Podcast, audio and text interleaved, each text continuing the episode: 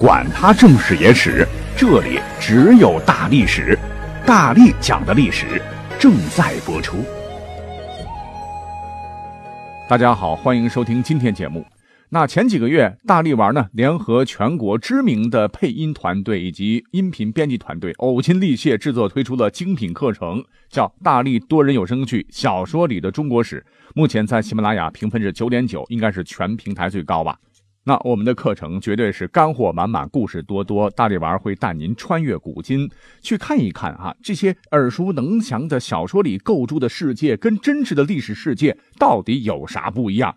我们已经从《山海经》讲到了流量大 IP《三国演义》，之后还会讲到金庸的武侠小说等等等，一共会讲五百多集哈，会陪您三年五载哈。好，感谢各位的支持，来讲今天的节目。本期内容紧接君王替身那一期哈。所谓是假作真实真亦假，他们或许有名或没名，但对历史的影响一点也不小。纪信壮烈牺牲，葬身火海，刘邦得以逃出升天。之后，垓下之围，项羽十面埋伏，四面楚歌，在虞姬虞姬奈若何的绝望中自刎。大汉建立前后四百多年。直到东汉末年，外戚乱政，是宦官专权，朝纲败坏，民不聊生。苍天已死，黄天当立，滚滚长江东逝水，浪花淘尽英雄。让我们遐思而想的三国时代降临了。宁我负天下人，勿天下人负我的曹操。哈，当年呢，其实也有一个替身的故事被流传了下来，因为曹操奸雄耳啊。自封为魏王，以丞相的身份把持朝政，挟天子以令诸侯。有一回，南匈奴单于叫呼出权派使者来许都觐见天子，同时请求参见魏王。曹操可能觉得自个儿啊长得不够精神，便令当时著名的帅哥尚书崔琰冒充自己来接见匈奴使臣，本人却假扮侍卫，提刀站在旁边。那么等到接见完毕之后，曹操派间谍去问匈奴使者印象如何。使者不加思索地说：“魏王俊美，风采高雅，而踏策捉刀的那个人气度威严，非常人可及，是为真英雄也。”曹操听罢大吃一惊啊，便派刺客中途赶去杀掉使臣。那么曹操从此对崔琰这个替身呢也是很忌惮啊。后来找机会就炮制了一起冤案，将其赐死了。那这个故事的真实性我们在这里就不讲啊，只是因为名气太大，我们就简单的提一提，算是一个开胃小菜。那下面这两个故事啊，才是给皇帝替身系列画上一个圆满句号的重头戏。那前头讲的这些个，包括上期讲的一些故事，你发现没有哈？没有皇帝。都是王或者公，那么请问，我国历史上确认的第一个皇帝替身是在哪个朝代？他又是谁呢？嗯，答案其实是明朝啊。那说起他，绝对是当年明朝的缔造者朱元璋最应该感激的人。如果没有他的话，恐怕可能就没有朱家的三百多年大明王朝了。那这还得从朱元璋刚登基时讲起。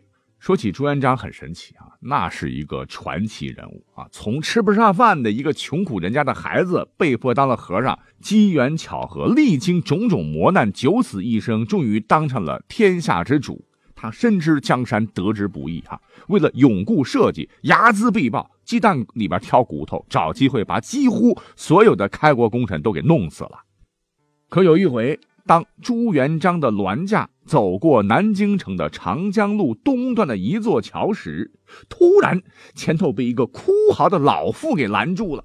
我要见皇上，我要见朱元璋。那受过苦啊，他没有责罚，那赶紧押来我看看，问一问这个老人到底有什么冤屈啊？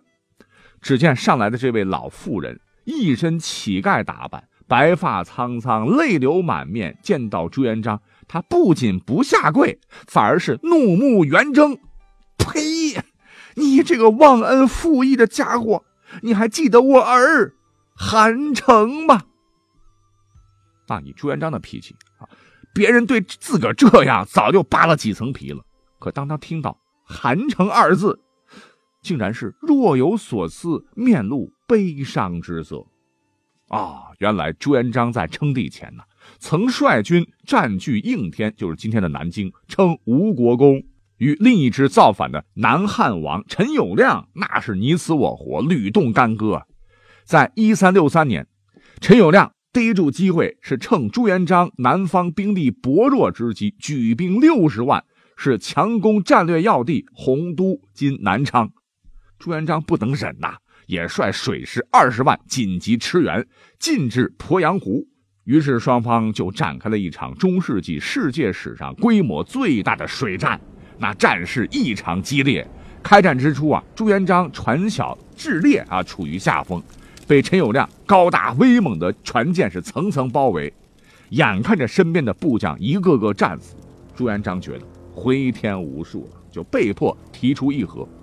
没想到那贼陈友谅言说：“你朱元璋罪大恶极，是死有余辜。不过你若是肯自尽，我就愿意放你的将士们一条生路；否则，你们全部被诛灭。”那为了让革命事业继续下去，哈，朱元璋想来想去，哈，是悲痛的在船上就写下了遗书，哀叹道：“孤舟被围，势不能动，虽有神鬼，奈何能为啊？”便准备自刎。那就在这时，旁边的一位将领韩城力谏曰：“主公不要啊！”自咱起义，历经艰辛，眼看着元朝大厦将倾，百姓就要迎来好日子。今您这一死，必将群龙无首，岂不功亏一篑？古人云：“杀身成仁，末将不才，与主公状貌相似，愿替主公殒命。虽此九泉之下，也对得起严怀父老！”说完之后，二话不说，扒下朱元璋的衣服，毅然而然穿上，跳江自杀。那敌军见罢啊，赶紧下水打捞尸体，然后好回去邀功啊。慌乱当中，朱元璋是趁机逃出重围。之后，朱元璋重整队伍，终于打败了陈友谅的军队。鄱阳湖之战以朱元璋的完全胜利而告终，也创造了中国水战史上以少胜多的著名战例。此战也顶定了江山非朱元璋不可也。可是。这朱元璋啊，似乎有些太健忘了啊！他登上帝位之后啊，不知道什么原因，似乎把人家为他壮烈牺牲的韩城彻底给忘了啊，忘得一干二净，没有给任何的封赏。而韩城的老母亲啊，孤苦无依啊，又经历丧子之痛，所以呢，对朱元璋非常不满。那这次他在路上遇到了朱元璋的銮驾，哎，就是想给自个的儿子讨个说法。那面对老人家的怒斥。朱元璋当时羞愧难当啊，竟然是屈膝弯腰赔礼道歉，啊，立马将韩母接进皇宫，盛情款待。之后又追封韩城为高阳侯，封其妻为诰命夫人，其子叫韩景虎，招为驸马，使韩母老有所养。啊，这也算是朱元璋格外仁慈的一面啊。告慰了这位大明英烈，而韩城也成为了历史上第一位被记载下来的皇帝的替身。那让朱元璋万万想不到的是啊，甭管当年刘伯温留给他的烧饼哥是真是假哈，他驾崩之后几百年，哎，大明就来到了崇祯朝。当年呢，也出了一个替身，哎，这个替身呢所受的规格堪称历史第一人，可是跟韩城比。真的，那就是一个渣呀！直接把崇祯给坑苦了，哈，怎么回事呢？话说在崇祯年间啊，因为各种矛盾汇聚成一股怒吼的磅礴之力啊，最终闯王李自成聚集各方义军，挥师东进，直逼北京城。那是闯王的军队太厉害吗？